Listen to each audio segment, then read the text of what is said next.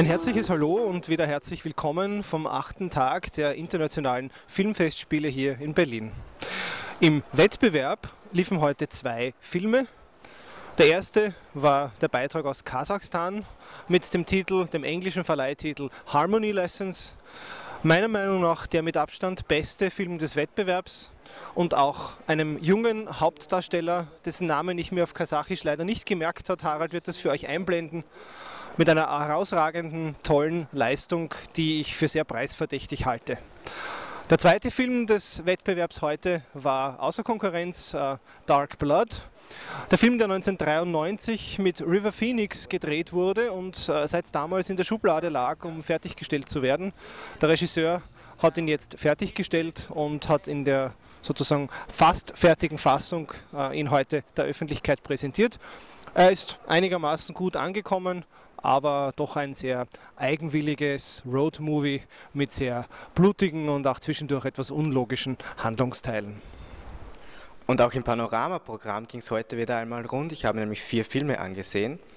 Den Anfang machte Francis H., den ich jetzt auch endlich mal sehen konnte.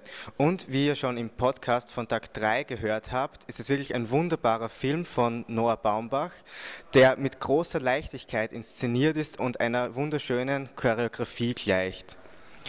Danach habe ich den Dokumentarfilm Belleville Baby gesehen, einer schwedischen Filmemacher. Es ist eigentlich ein filmischer Essay, der ein autobiografischer Essay, der die eigenen Erfahrungen der schwedischen Filmemacherin reflektiert, als sie eine Zeit in Paris verbrachte, zusammen mit einem Kleinkriminellen, der ihr Liebhaber war.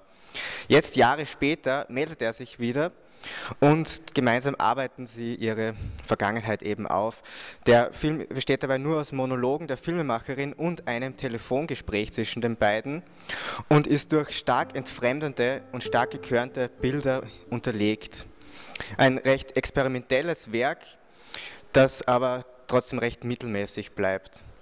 Danach sah ich Rock the Casbah, ein israelischer Kriegsfilm, in dem es um eine kleine Einheit israelischer Soldaten geht, die ein Dach im Gazastreifen bewachen sollen. Zusammengepfercht auf engstem Raum beginnen sie bald die Mission, ihre eigene Mission zu hinterfragen. Und obwohl der Film eine klar israelische Sichtweise einnimmt, ist es dennoch eine große Kritik am Umgang mit den Palästinensern. Und der Regisseur stellt vor allem immer wieder die Frage, was soll diese Mission eigentlich und warum kann man Gaza nicht einfach den Palästinensern geben? Am Abend zeige ich schließlich Upstream Color, den neuen Film von Shane Carruth, der wie in seinem ersten Werk Primer von 2004 wieder mal versucht, die Zuseher total zu verwirren. Man weiß also nie wirklich, worum es eigentlich geht der Film ist allerdings visuell großartig gestaltet und Sinneswahrnehmungen stehen im Mittelpunkt wie Tasten oder Fühlen. Die Handlung spielt dabei auf mehreren Zeit- und Handlungsebenen und ich glaube auch, bin mir auch nicht sicher, ob es sich um teilweise um ein Paralleluniversum handelt. Ähm, er kommt aber insgesamt nicht ganz an ähnliche Filme wie The Fountain oder Tree of Life heran. Danke fürs Zusehen und tschüss.